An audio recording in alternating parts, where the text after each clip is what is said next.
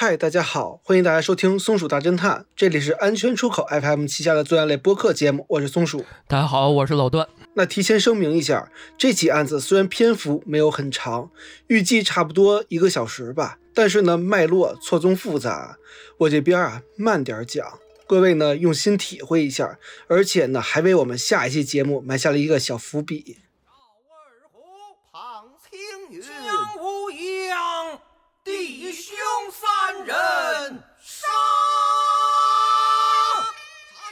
二零零七年，由陈可辛执导、李连杰、刘德华、金城武主演的动作片《投名状》上映，讲述了庞青云、赵二虎、姜武阳这三个结拜兄弟之间的恩怨情仇故事。这部影片啊，获得了二十七届香港电影金像奖最佳电影、第四十五届台湾金马奖的最佳电影等奖项。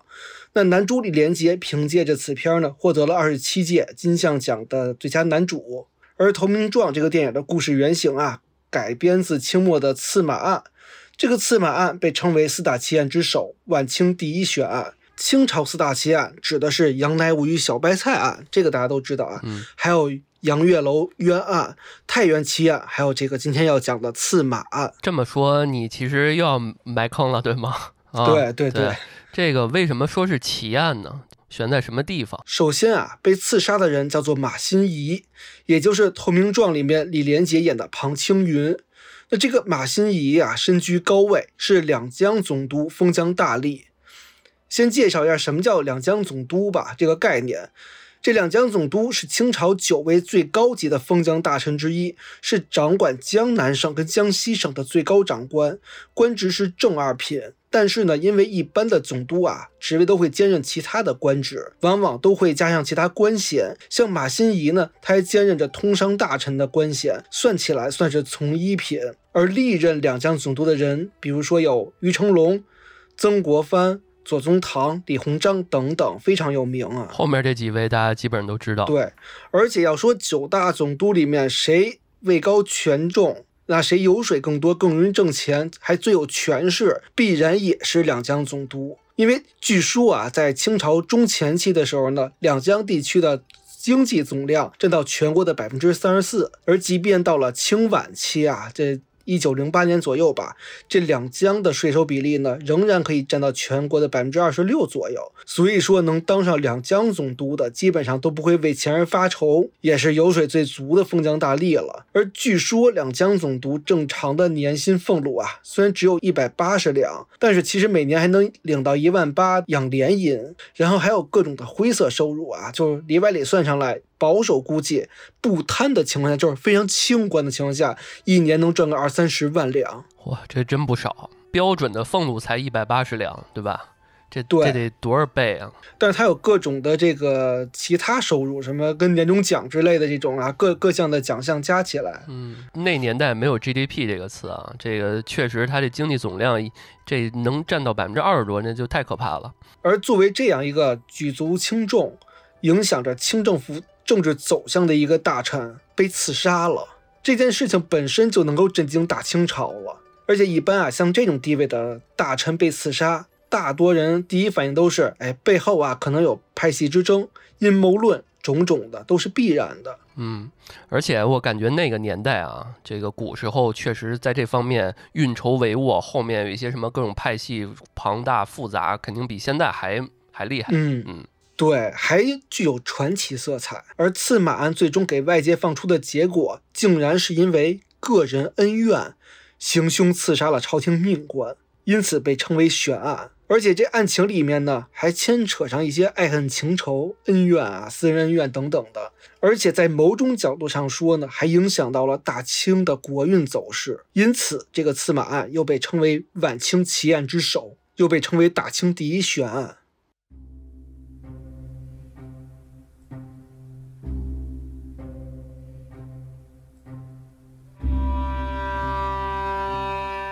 一八七零年八月二十二号，也就是同治九年农历七月二十六号早上十点半，时任两江总督的马新贻呢，去衙门西边的训练场阅兵。刚阅完兵啊，打算回到衙门里继续办公。走着走着，突然一个穿着像普通老百姓这样打扮的一介草民冲到马路中间，就拦住了这一行人。跪在地上呢就喊冤，说大人我冤枉啊！喊冤的人叫王贤振，王贤振一边喊冤一边跪着啊，就蹭到了马新一面前。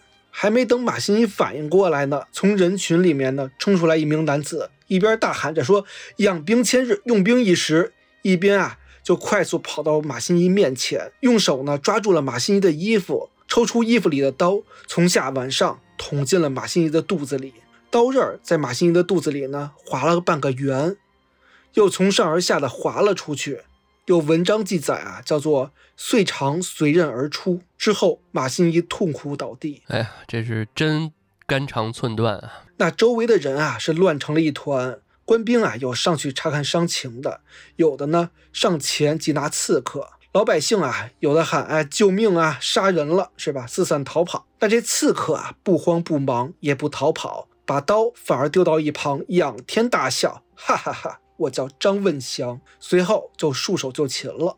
哦，这个我还确实，刚刚你说这电影，这个张问祥原型是姜武阳嘛？呃，是金城武演的这个。对啊，我就在想，刚刚你在你这么介绍这么大的一个官儿，就这么轻轻松松的让一草民给近身刺杀了，身边就没有保镖嘛？就感觉他就是突然间就出现了，然后瞬间刀起刀落，就就直接就很快的就把这事儿给解决了。像这种朝廷一品大员，一般来说应该有足够的阵仗，对啊，不太容易像让老百姓这么着去近距离的击杀，这个非常的奇怪。但这个问题有两点。首先冲出来的王贤振啊，已经吸引了部分官兵的注意力了哦，所以这个马新一边上的士兵啊，都去驱赶这个王贤振了，声东击西。对，其次，当时负责叫安保吧，安保的总负责人叫做于吉三，因为处理阅兵工作啊，当时就是收尾工作嘛，还在训练场啊主持工作呢，所以呢，并不在刺杀现场。那听说总督大人被刺之后，才慌慌忙忙地赶了过来。最终，虞姬三因为失职被处以降两级调离处分。其实这个处分，你要跟失职导致总督遇刺这个事情相比啊，简直相当于无罪释放了。哦，我以为直接就超斩了呢。就是他这个罪过其实挺大的，因为他就负责安全嘛。但事出有因吧？可能。嗯。受伤之后啊，马新贻伤得太重了。奄奄一息，而且除了伤口有少量的血迹之外，更多的血迹还是从嘴里跟鼻子里喷涌而出的。马新一肚子上那个伤口的出血量呢，并不是很多，证明刀伤不足以致命，反而是从鼻子跟嘴巴里喷出了很多的血，并且啊，脖子肿胀，手指发青。哦，这是有一些其他的反应了，这就说明了是不是凶手在刀上边抹了这个毒药？要置于死地，就怕一下捅不死什么的。对，大夫看到这个症状啊，也是摇了摇头，说了句：“准备后事吧。”就这样，马新一在痛苦的挣扎一夜之后，含恨而去。死之前留下一封遗书，写着八个大字：“耿耿此心，死不瞑目。”马新一死后，朝廷加封太子太保，赵总督阵亡，规格安葬，入贤良祠，入国史列传。在江宁、菏泽、泸州、浙江等地方呢，建立马新一祠堂。其实马新一遇刺这件事情啊，从朝廷上到老百姓都非常重视。这也不只是因为他是朝廷的一品大员，此外，马新一有一些功绩政绩啊，让老百姓一致称赞。我们先介绍一下马新一这个人吧。马新一生于道光元年，也就是一八二一年，出生在山东菏泽。道光二十七年呢，马新一考中进士，而后啊出任安徽太和县知县，后面用了二十一年的时间呢，从知县一路升到了两江总督。朝廷当官二十一年期间，他免除了浙江老百姓的赋税。呃，首先是免税，不是减税，是因为当时浙江刚经过太平天国这个事情的战乱，民不聊生，他就直接免税了，缴了两江沿海地区海盗的老巢，免除租税。还严打了高利贷行为，在安徽任职期间呢，还帮助朝廷平息了捻军叛军，因此马兴贻的死啊，轰动了大清国，是清朝建国二百多年以来呢第一起最高级别官员被刺事件。堂堂亲命的两江总督封疆大吏，竟然在光天化日之下当街被刺身亡，那这个案子本身就非常独特了，毕竟是大官当街被杀嘛。而更离奇的还在后面。命案发生之后的第三天，也就是农历七月二十九日，同治皇帝跟慈禧太后呢连发了四道谕旨，命江宁将军奎玉主审，各司到官员协助。原文写着叫做“勿将因何行此缘由及有无主使之人一一审出，据实文奏。”就是说，一定要把这个作案动机和背后的主使给查出来，这个叫据实禀报。因为确实觉得这事儿不是说一个草民就可以干得了的。对，是这样。嗯，同时，慈禧老佛爷啊，担心两江没有总督会出事儿，就让当时任直隶总督的曾国藩火速调往两江总督。叫稳住形势。那这边啊，曾国藩还在处理天津教案这个事儿呢，根本抽不出身，而且也明白这是一个费力不讨好的活儿。又加上自己呢年岁已高，右眼啊还失明看不见了，索性就向慈禧告病去不了。于是朝廷啊就先派奎玉一边查案呢，一边做代理总督。介绍一下奎玉这个人啊，奎玉是湘红旗人，在旗是一名武官。一辈子就做一件事儿，叫镇压。先是一八六一年参与这个曾国荃围困天津之战，这个天津不是天津啊，是那个太平天国那个南京这块天津啊。一八六五年升任江宁将军，然后在七一年呢去镇压四川起义。我们这块介绍细一点，因为后面都有用，大家记住。奎玉道人第一件事儿呢是提审刺客。这个刺客啊，上面之前说了，他自称叫张文祥，四十六岁，河南人。除此之外呢，是闪烁其词，到后面更是一言不发，表明了就是说，人是我杀的，我认罪。你要问我为什么杀人，哎，无可奉告。那好，张文祥不说，还有一个喊冤告状的王贤振呢，对吧？之前说的打掩护，那王贤振其实倒是供认了，他说啊，自己其实是一介武生。正当自己落难贫困的时候呢，遇到一个人叫刘学。这个刘学啊，之前是马新贻的衙门教父，抬轿子的。那后来因为聚众赌博呢，被马新贻开除了。开除之后啊，开了个烟馆谋生。那有一天呢，王贤振就遇到了刘学，俩人一来二去啊，就聊了起来。刘学得知了王贤振啊处境比较艰难，就跟他说：“说当今总督大人马新贻。”就是你的老乡啊，而且你们俩还是同窗同学。他现在发达了，兄弟，你等着，八月二十二号这天，这天啊，阅兵人多，你上去喊冤求情，说不定呢，他能给你点钱，碍于面子呢，援助援助你，是吧？但是你说好巧不巧。给张文祥创造了机会，吸引了大部分官兵的注意力，最终导致了马新贻被刺身亡。一开始我以为他俩一头的呢，这么看好像貌似也不是。对，有点像是非常巧合的意外，歪打正着。嗯，那最终啊，衙门判定王贤振跟刘学与此案无关，因为实在是在一定程度上导致了马新贻的死亡嘛，所以最后俩人啊，一个被革了五升的功名。而这刘学啊，因为开烟馆有伤风化，被打了板子，就了事儿了。就这样坚持好几天之后啊，这奎玉都审不出来个所以然。慈禧呢是勃然大怒，又发了一道谕旨，翻译过来意思就是说啊，就是大白天行刺朝廷命官，刺客身后一定还有主谋，那就命现任的漕运总督张之万前往江宁，协助奎玉务必彻查此事。嗯，一方面是损失了一员将，另外一方面这个颜面何存是吧？嗯，对，说白了就是大家知道这背后肯定有人，奎玉查不出来，那老佛爷就换一个人再查呗。那这个张之万给咱介绍介绍呗。这张之万你可能不太熟，他堂弟你肯定知道哦，叫张之洞哦，这这知道。其实张之万比张之洞成名还早，他跟马新贻都是道光二十七年的进士。而且张之万啊是当年金榜题名的状元，成名之后，张之万啊是坚决的站在慈禧这边，后面呢反而成为了老佛爷的亲信，平步青云。嗯，哎，你要这么说，其实也合理啊，因为一个武将去那儿半天没审出什么，他派一个稍微文一点的人，文武双全嘛，这样就好办事儿，而且还是自己的亲信啊。对，那让张之万去，也就说明老佛爷非常重视这个案子。但是张之万啊，在接到谕旨之后呢，一路上是拖拖拉拉、慢慢悠悠，分明就是不想去。而且到任之后呢，也不敢用刑，就一般都是往一拖再拖往后面。嗯用张之万自己话说，就是如果严刑逼供导致这个罪大恶极的罪犯死在狱中，查不出来最后真相，责任算谁的？对吧？自己担不起这个责任呀。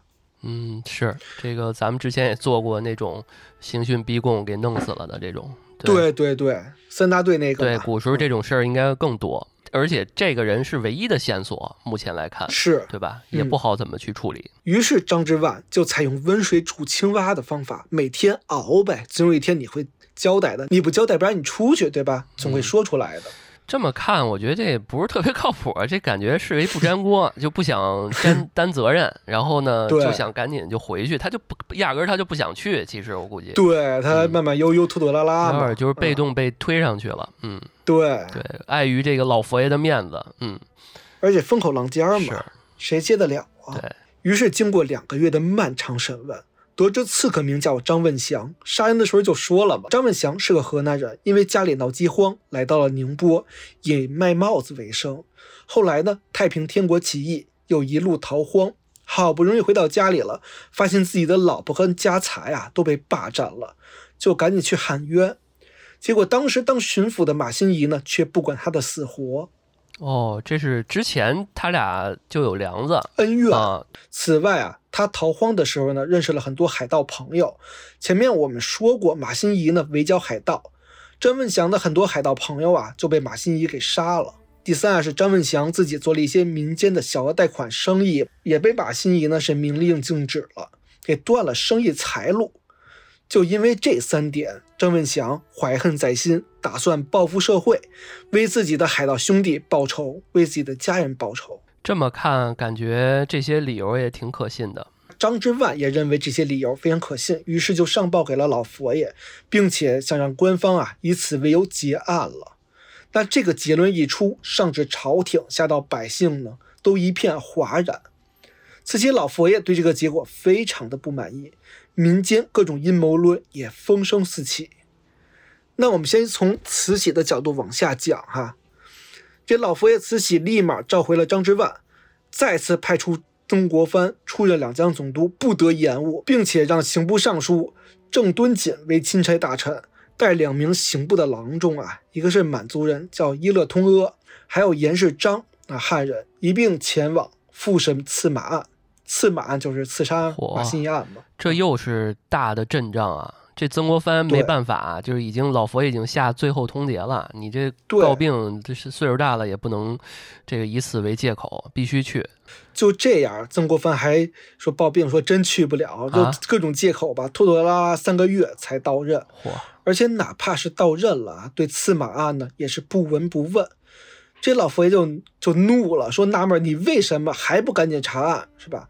曾国藩就各种找借口，说刚开始说这个郑敦锦还没到任呢，哎，等等他，因为郑敦锦这个人呢，接到谕旨已经是一月份了，大雪封路很难走，因为当时这个郑敦锦啊，六十八岁高龄了，还带着两名郎中，一共走了四十一天才到两江这个地方。严世章当时还写了一本日记，记录当时啊这路有多难走，叫《南行日记》。而等郑敦锦到了两江呢，曾国藩又说两江政务繁忙，需要优先处理。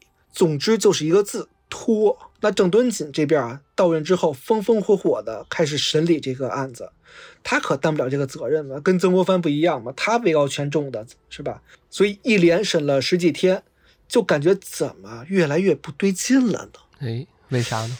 首先，身边这位曾国藩大人的态度呢，非常耐人寻味。哦，到任对案子啊是不闻不问，那郑敦锦就主动上报吧。每次上报的细节，曾国藩看完之后一言不发，都不理你。这一来二去啊，这郑敦锦就急了，实在搞不懂，说大人你到底怎么想的？就直接去问曾国藩，说我这么多天了查案子，这进展，大人您怎么看？而曾国藩就一句话，他说：“我觉得张之万审的没有问题。哦，这就是用我们现在互联网语言叫他们已经拉通对齐了。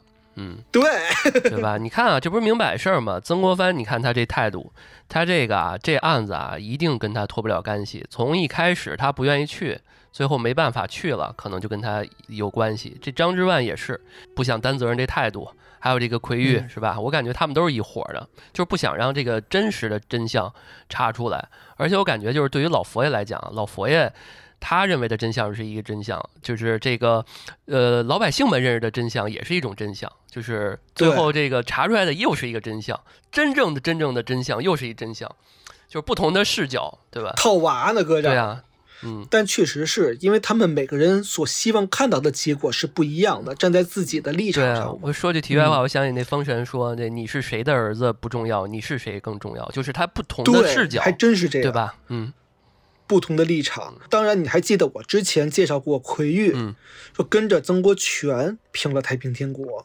曾国荃是哦曾国藩的四弟，家里行老九，曾国藩的人。嗯，自己人儿，嗯对啊，所以这郑敦基也明白了，说，哎，自己是人微言轻的，没办法跟曾国藩斗，嗯而且呢，也没必要，自己都六十八了，马上退休了，是吧？站队，嗯啊，于是呢，就跟曾国藩一同上奏，说之前奎玉、张之万审的没有问题，就是这个结果。相当于这伙人就是希望让这个老佛爷知道这就是真相，嗯，对，就是希望这个案子就这么结束对最好。对，嗯，那当时一同参审的还有江苏候补道孙一言，还有山东的候补道袁宝庆二人呢，对这个结果非常的不满意。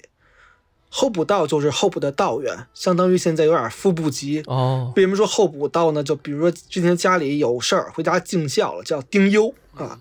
丁忧之后再回来的没有空缺啊，你就是哪儿缺人你去哪儿。对，有点像现在的管培生或者储备储备这个意思啊，对，对对对对对，还有就是纯粹纳捐升上来的，也就是说花钱花钱捐税哦买回来的，就先候补看看，说你能不能胜任呀？就这种几几种情况吧，叫候补道。两位候补道啊，就当面去质问这个郑敦锦，说大人您一世英明。向来以铁面无私著称的您啊，六十八年之间从来没有过徇私枉法，那为什么这次就选择跟曾国藩同流合污呢？呸！我们拒绝在奏章上签字，那不签字就代表不认可。那这边曾国藩处理非常简单，就不写他们俩人的事儿，绕过他们。那本来也是小官，人微言轻的，奏折里呢压根儿就没有写两个人参与过此事。皇宫那边奏折三百里加急送到慈禧的手里怎么样？我们暂且不提。江宁这边，郑敦锦带着两名郎中，还不等奏折的结果，就已经开始起身离开江宁了。曾国藩这边给三个人准备了丰厚的路费，郑敦锦分文没有要啊，两名郎中是每个人都拿了五百两路费，五百两。感觉就是封口费，对，说是路费就是封口费。这三个人走到一半儿，郑敦锦呢，让两名郎中自己回京交差，自己啊写了一封辞职信，说自己年岁已经大了，身体有病，行动不便，想告老还乡。慈禧看了信之后啊，不同意，说你还不能退休，只批准你两个月的带薪病假。这郑敦锦听都不听，直接抗旨回老家养老了。说我这岁数，你还能奈我何，是吧？嗯，这就是跑路了。他可对他挺敏的啊，我感觉，嗯，两边都惹不起，那只能躲了，是吧？嗯，聪明人，嗯对，聪明人。但是那两名郎中就不像郑敦锦那么好运了。这严世章回到京城没几个月，就被下放到兰州当一名知府，后半生啊是穷困潦倒。我感觉有点过了吧，就是不至于吧，就这点小官儿。你还记得他还写了个日记吗？叫《南行日记》。哦，他在日记里明确写出了刺马案背后一定有大人物主使。你都明确写出来了，你说曾国藩他们不整你整谁呢？哦，那就没没办法了，你这就是相当于挑战权威啊，嗯，对，而另外一名郎中啊，也没好到哪儿去，给了补偿，被裁了，哦，嚯，我现在回家种田我现在，听着怎么感觉像互联网或者大厂什么的感觉？哎，这嗯差不多这意思吧？是，那就怎么办？僵局了，现在，对，案子查到这儿是真的进行不下去了，慈禧这边也没办法，也只能认可这个结论。哎，顺便多说一嘴啊，这个官方版的结论原文还在咱们台北的故宫博物院放着呢，大家有空去的话可以看一看，有。哦，嗯好，轮展如果展到的话，就可以看一眼。不过，虽然官方认可这个结论，但是呢，上下其实都不太认可这个结论。嗯首先，马新贻有个好朋友叫孙一言，你还记得吗？就那个候补道。啊是这个孙一言跟袁宝庆这两个候补道，其实都是马新贻的人，甚至还是马新贻的左膀右臂、得力干将。孙一言亲自给马新贻写了一篇神道碑的碑铭，就类似于墓志铭、嗯啊，上面很明确的写了说案件的结的啊太草率，背后一定还有隐情。而关于背后的隐情呢，上至朝廷官员，下到民间百姓，也流传着各种阴谋论。这里啊，我们先说说主流的几个。首先，我们先说说张文祥之前闪烁其词，他就透露了几个，包括后面还有几个其他版本的。有一个人，他身居的官位叫做太常寺少卿，也就是负责礼仪跟祭祀的官员。这个人叫王家弼，他第一个站出来说这个结果，我第一个不信，然后呢写奏折上奏朝廷，说一个江苏巡抚丁日昌跟马新贻有过节，两个人不和，我怀疑是这个丁日昌干的。是不是有什么过节呀、在刺马案案发之前的一年啊，也就是一八六九年的九月，太湖水师的勇丁、徐有德、刘步彪这几个人呢，在妓院里面闲逛，就遇到了苏州巡抚丁日昌的儿子丁惠恒，还有侄子丁继祖。两方人马因为共同看上了一位姑娘，争风吃醋，后来大打出手。打着打着，双方就叫人儿啊。那也恰巧丁日昌出差不在家，管不了事儿。丁惠恒这边呢，直接找到了巡抚的兵营，兵营仗着人多势众，活活把这个徐有德打死了。这丁日昌出差回到家里一看，儿子闹出人命了，这是死的呢，还不是普通的老百姓，是太湖水师，是水军啊，那就只能上奏自首，请求朝廷啊处理自己。朝廷呢让马新贻处理此案，随后丁日昌的侄子丁继祖投案自首，而儿子丁惠恒啊跑路了。案子一直到了刺马案案发之前的四十天，最终结果啊是以革除丁惠恒官职结案了事。但是这个事儿，首先丁日昌是自首的，其次马新贻在审理过程中呢都是按照流程办事，也没有特别的为难丁日昌，判的也没有特别严。因为他杀了人家水师，最后才只是一革职，嗯是吧？就这么看，这不不至于结仇，还不如那个张文祥那个那么的理由充分。合理对，对对对，嗯所以朝廷也觉得说这个观点不成立，不予采纳。第二个观点就是谣传啊，说马新贻是回族人。首先，回民这个事儿是真的，他确实是回民。就说那个时候回民的王啊，被清朝驱逐到了陕甘宁地带，甘肃北边儿。嗯那带着回族呢，正在这边起义呢。于是就有人散播谣言，说马新贻啊是回王的亲信，哦，在两江地区呢打击湘军啊，就是为了领导回族杀进中原。哦，这个很嗯。像萧峰、乔峰那个，哎，对对，啊有点这意思。天龙啊八部了这块儿，嗯，嗯，所以呢，这刺杀马新贻是民族大义。哎呀，这个阴谋论总是有点儿这点儿民族方面的事儿对，而且有鼻子有眼儿的，传的还真是那么回事儿。是是是，嗯那但是其实当时这边的起义在陕甘地区嘛，而且呢还不成气候就被镇压了，更别提说打到中原了。而且马新贻跟回族那边呢毫无瓜葛，这纯粹是谣言。嗯第三种说法就更更奇怪了，说慈禧其实是看马新贻不顺眼，说他呀崇洋媚外，跟洋人走得近，就派人刺杀了。就那会儿，其实全国各地啊都在闹那个教案。什么叫教案？就是说那会儿洋人在国内办了好多这个宗教啊教堂，然后宣扬，然后跟国内的这个信仰发生了很大的冲突，跟老百姓。然后冲突一来二去呢，就打起来，就可能会有人命。那人命怎么处理呢？你按理来说，可能就是，呃，谁杀人呢，是吧？谁是判处？但是洋人这边不干，洋人就给压力，就说这个我们是传教的，因为洋人这边是吧，给老给给慈禧压力。对，大家看那个叫什么黄飞鸿那几部电影，就是什么白莲教什么，就是那个那那讲的就是清末的事儿嘛。然后呢，就这种东西，包括之前曾国藩这块儿也是处理的这个脑袋很大嘛，就这种事儿。呃，但是这个事儿啊，可信度呢也很低，因为马新贻办理的还挺漂亮的这些事儿，而且如果是第三种说法，老佛爷没有必要死乞白赖的换那么多人去查了。他要想除掉马新贻，他干嘛走那么大一阵仗呢？是吧？嗯直接挂个罪名，或者说宣布流程了事儿，不就完了吗？没必要啊。所以这三个说法属于可信度比较低的。但是呢，还有一个版本在民间是广为流传，甚至现在老百姓仍然愿意相信这个版本。这个版本还得从马新贻最早担任合肥县令说起。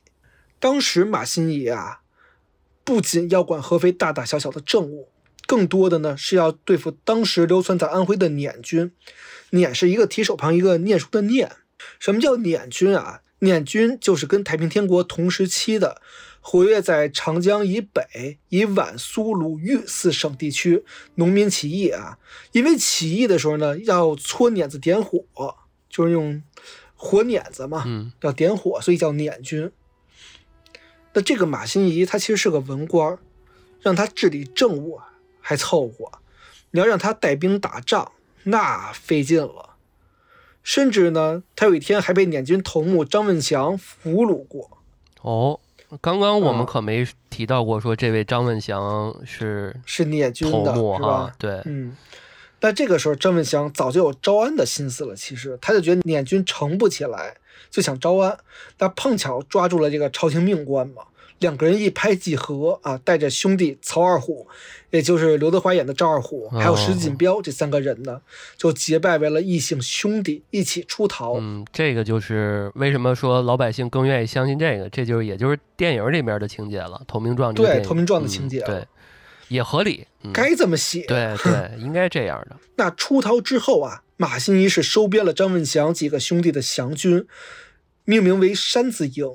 张文祥转过头来就帮助马新贻对付捻军。山字营的兄弟非常厉害，屡战屡胜，帮助马新贻火速升迁到了安徽布政使，就类似于安徽省组织部部长的职位吧。嗯这这个时候他已经属于位居高位了，是吧？而且马新贻的工作重点呢，也就逐渐的放在政务方面。那组织部长他就不用打仗了嘛，嗯啊，那逐渐啊就跟出生入死的结拜兄弟们渐行渐远。而后直到有一天，马新贻偶遇到了曹二虎的妻子，就觉得说弟妹长得是真漂亮。这天终于忍不住了，就骗奸了曹二虎的妻子，并且找了个串通捻军谋反的罪名呢，设计杀害了曹二虎。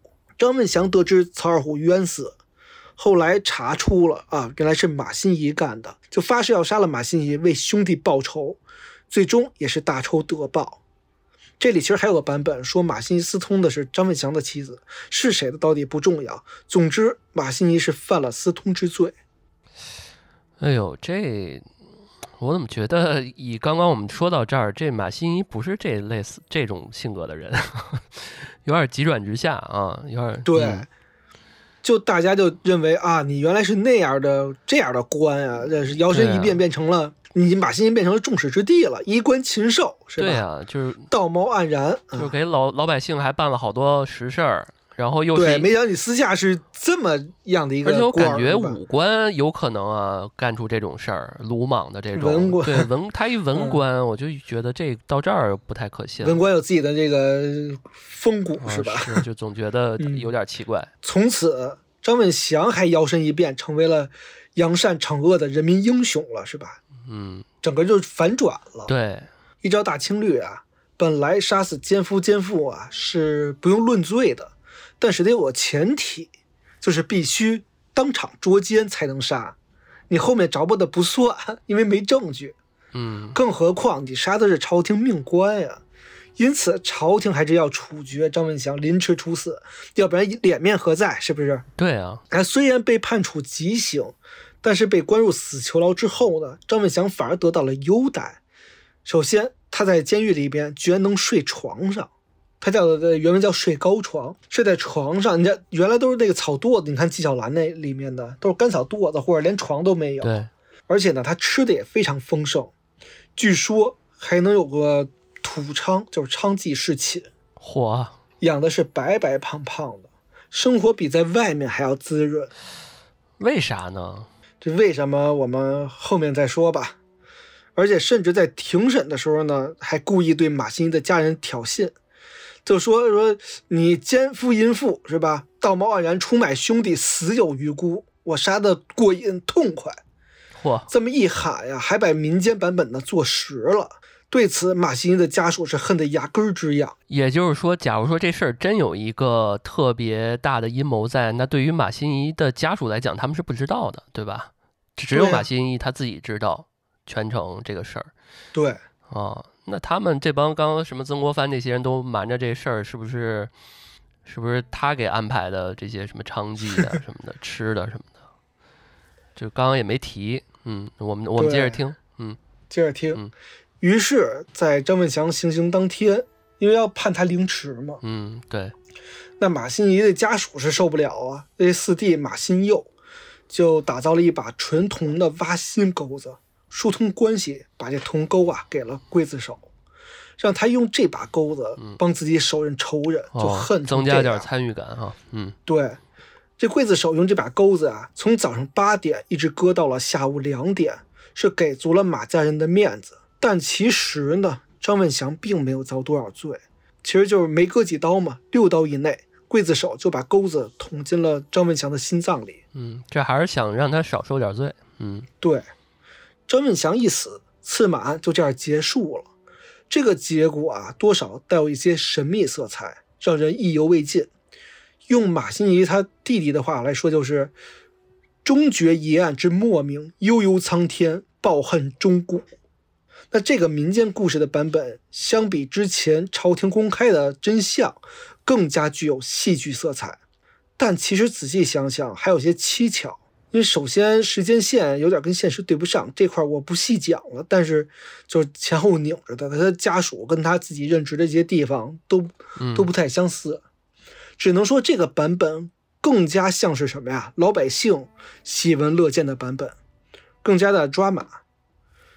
甚至还有传言说马西尼死之后，二虎老婆也跟着自杀殉情这种说法啊。呃，那我们听了这么多传言，还有民间版本啊啥的，这真相到底是啥？首先，这个案子能被称之为悬案，说白了死无对证，所以可能永远啊破不了案了，也不可能会有所谓的真相大白。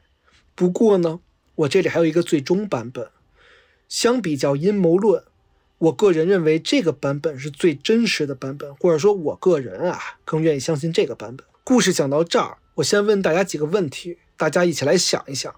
首先，那个护卫为什么在关键时刻不在身边？真的是为了善后吗？这个王贤振真的是无意之间上去喊冤吗？就那么寸，还是说有人故意安排？那为什么连国曾国藩、张之万、奎玉这么多人都不愿意接管这个案子？真的是因为不好查吗？那为什么一辈子铁面无私的郑敦锦还要告老还乡，而其他的人也没有落到什么好下场？慈禧又为什么这么着急要刺马案的结果？真的是因为朝廷大员的影响吗？那结案之后，马上又传出民间传言，说张文祥杀了朝廷命官，为什么还能被社会舆论捧成了民族英雄？张文祥在死囚牢里面还有这种待遇，而且呢，本该千刀万剐、凌迟处死，六刀之内就给了个痛快。之后啊，就是种种原因，用谋反跟桃色事件诱导舆论风向，再以个人恩怨结案，这中间真的没有其他蹊跷吗？大伙想想这几个问题，如果我们说有一个主线能把这些问题都串在一起，是不是这个刺马案的真相就一目了然了？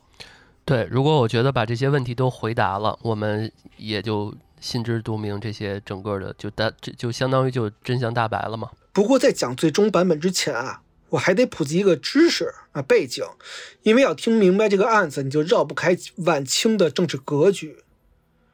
呃，咸丰元年（一八五一年），洪秀全、石达开等人呢，在金田起义，成立太平天国。五三年三月呢，攻下了南京，也就是江宁，定都江宁，改称天津。一八五三年，曾国藩在湖南地区利用自己的人脉关系啊、势力等，一手打造了湘军。成立之初，湘军的目标啊，就是协助朝廷剿灭太平天国。这个湘军非常厉害，最强盛的时候人数多达几十万人，而且作战非常勇猛，打得太平军是节节败退。湘军不仅是作战勇猛，后期势力可以说是权倾朝野。其中前前后后啊，一共出过十五位总督，十四位巡抚，包括左宗棠、李鸿章、曾国藩、张之洞这些名臣，几乎都跟湘西啊脱离不了干系。所以说，包括洋务运动的兴起，也应该是湘军一手发起来的。那就可可见这湘军的势力有多么庞大。同治三年，也就是一八六四年六月十六号，这个由曾国藩一手打造啊，由他的四弟曾国荃嘛率领湘军攻克天津，太平天国覆灭。当时势力最大的太平天国一旦被剿灭，湘军就成为整个大清朝最大的势力军团。你猜谁会担忧呢？慈禧一定会担忧的睡不着觉吧？对啊，就是肯定他要制衡嘛，对吧？他要平衡，他不能让一个任何一个人就是把自己的势力能大到一定程度。嗯，对，就是他要化整为散。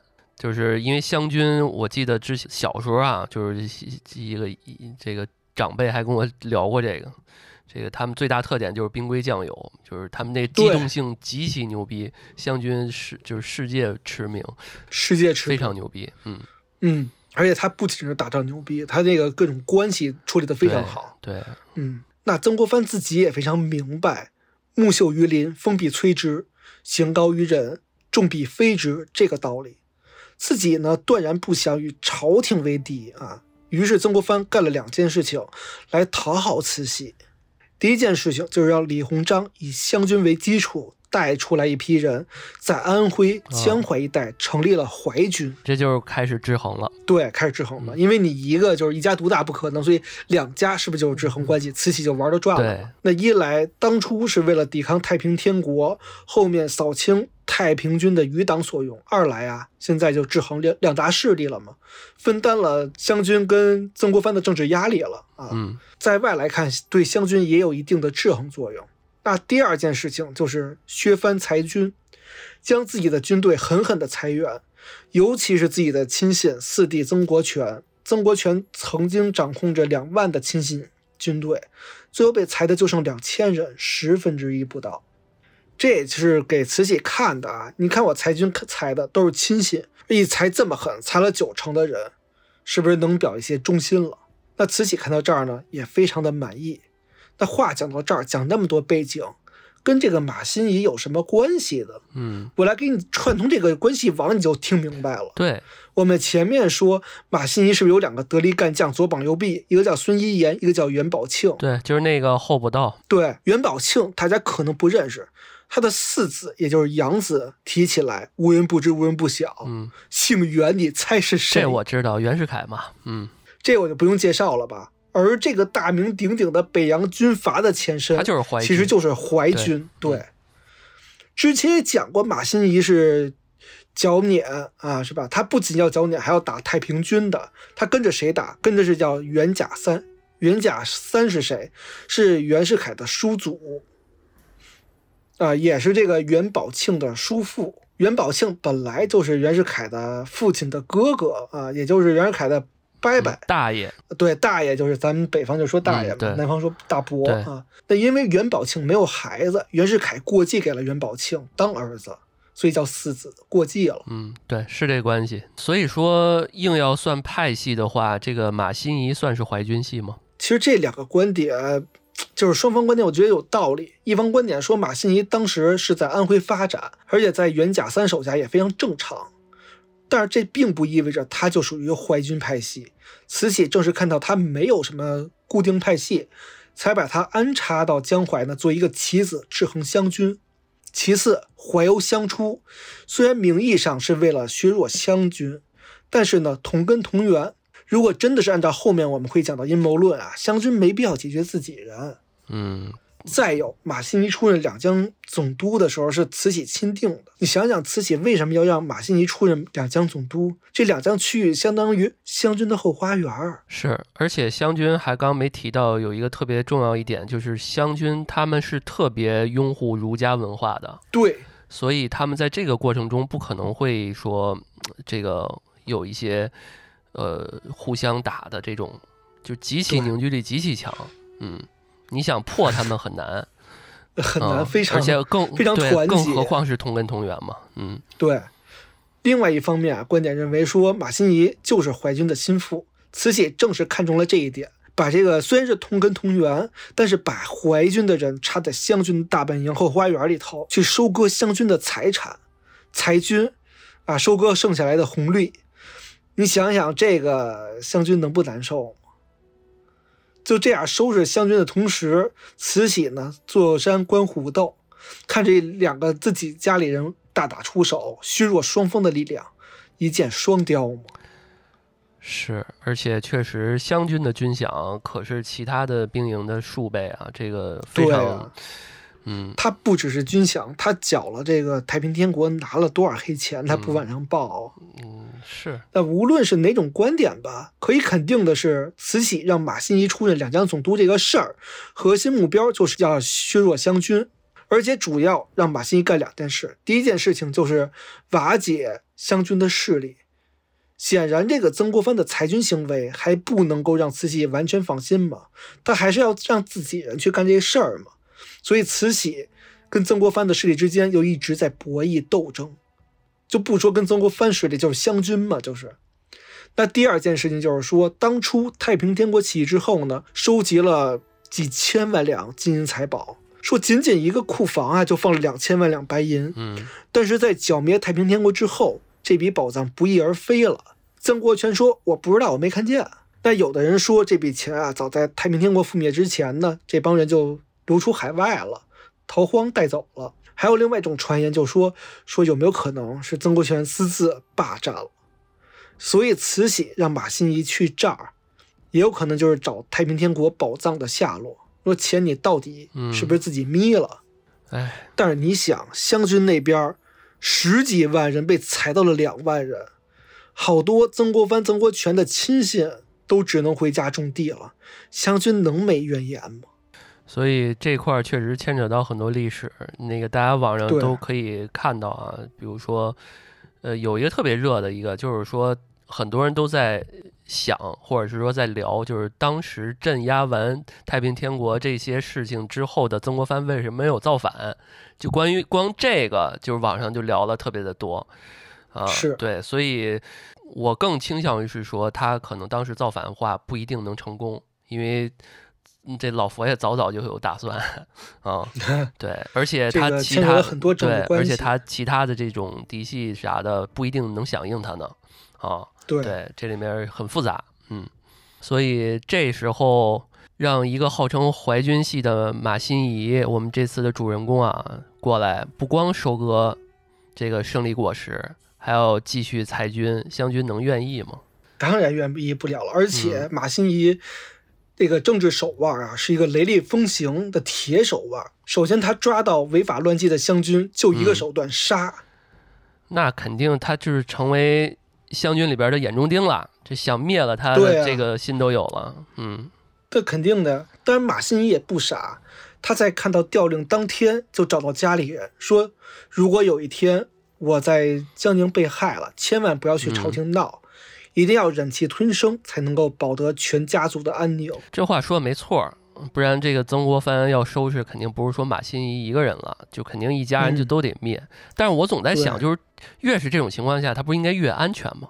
就是你你明白那感觉吧？就是但是你知道，就是在两大势力之间，如果你要是怂了的话，你肯定瞬间就被剿灭了，你都活不到，你只有就涌出来，嗯打出一片去，别人才会尊重你。嗯，我觉得他可能是这种状态。你看他之前又又剿海盗什么的，他这个手段非常的刚烈，他是这种风格的人。嗯，但是你觉得有是他是曾国藩干的吗？他有必要用这种就是手段去公开公然的去杀一个两江总督吗？毕竟这两江总督我们一开始介绍了这么大的官儿，一品，对、嗯他这么干啊，傻子都知道是他不服慈禧的旨意刺杀嗯马新贻，这我觉得有点公然叫嚣的意思了。所以我个人猜测，可能啊不是他干的，但有可能是湘军系的人干的。嗯比如说像曾国荃这个人，是吧？曾国荃这个人本来这个人就是有点活土匪的意思，他在灭太平军的时候也是奉行三光政策，烧杀掳掠的，打下来的俘虏呢全部屠杀。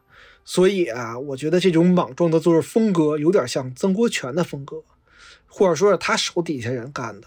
嗯，而出了事儿呢，曾国藩这边也没办法，只能给自己家里人兜着。无论曾国荃还是谁，是不是湘军干的，极有可能。那你只能兜着嘛，你最大，嗯是，吧？只要是湘军干的，就都得是他兜着。嗯、对呀、淮军干的可能他都得兜着。是，嗯 于是啊，就利用自己的势力，把这个事儿呢变成了张文祥的私仇。然后转瞬转瞬之间，只要一审出，哎，是私私仇这些事情爆出来，再编点民间版本的事情，让老百姓上上下下都觉得是马新一私通。你知道老百姓就喜欢这种带花边儿的套色，是吧？对，这一传出去，是吧？奸情人命的这个典型故事，这个就顺顺理成章的。你说舆论战也有了，你的这个对上面也有交代了，对吧？然后你参与这件事的事情的人，该发落发落，该清除清除，该给钱给钱，这事情不就办得漂亮了。而且后面虽然张文祥是被凌迟处死的，但你看他在监狱那状态，好吃好喝好待遇，还可以找这个娼妓，对，感觉就是一个死士，就是你，对我就保你平家里边富贵，或者是说保你这个死前能痛快点儿什么的啊。，对，就是你帮我把这事儿干了，你家里以后我来照应，嗯，是吧？是，甚至还有谣言啊，说张文祥死之后，湘军士兵给张文祥立碑祭拜。嗯，这都不稀奇，我觉得，嗯。这个叫什么？某种意义上来讲，内部的就是敌人的敌人，可能就是朋友什么的，这种都有可能。甚至这张文祥有可能还是有点关系的啊。嗯那现在看来，这马新贻可能就是慈禧跟曾国藩两大政治集团博弈的牺牲品了。而且目前来说呢，是不是曾国藩更胜一筹？慈禧是吃了个哑巴亏，是吧？嗯，这个这种事儿，其实大家去看《曾国藩传》什么的，诶，不少，就是这种博 博弈的事儿，大家喜欢，那太多了太多了。嗯，嗯这我相信。他可不只是跟慈禧啊，嗯跟那个之前跟那个左宗棠啊这帮人，张之洞、嗯这几个几大名臣一直在这个博弈。是，但其实啊，慈禧也没输。首先，他不是命令曾国藩出任两江总督嘛？那之前曾国藩担任的是直隶总督，是吧？直属京城这块的。现在呢，慈禧说解铃还须系铃人，就把曾国藩以这个方法摁死在两江了。不是说只有你能处理吗？你去吧，你就别回来了，是吧？你就在你后花园待着，先稳定一下。那这个时候你的势力也好控制了，反正就给你摁死在这圈了。而且后面确实，在马新贻死之后的一年半，一八七二年三月十二号，曾国藩就病死在了江宁。不过我们前面也说了，曾国藩死了不代表湘军势力的覆灭，后面还出了那么多的总督、巡抚呢，是吧？十五个总督，十四个巡抚，嗯包括后面北洋军阀，是吧？这这一块儿势力都有。对，都是嗯当年湘军系湘淮、湘淮两系的。然后两江这个湘军的后花园被湘军系的人呢，也是牢牢把控了几十年啊，也让慈禧难受了几十年。但是老佛爷他其实也不是吃素的，他怎么可能斗不过一个权臣呢？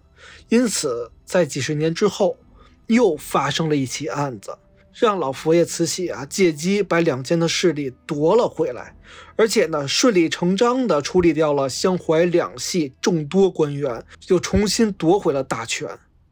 这个案子就是我们下期要讲的晚清四大奇案之杨乃武与小白菜。那预知后事如何，听我们下回分解。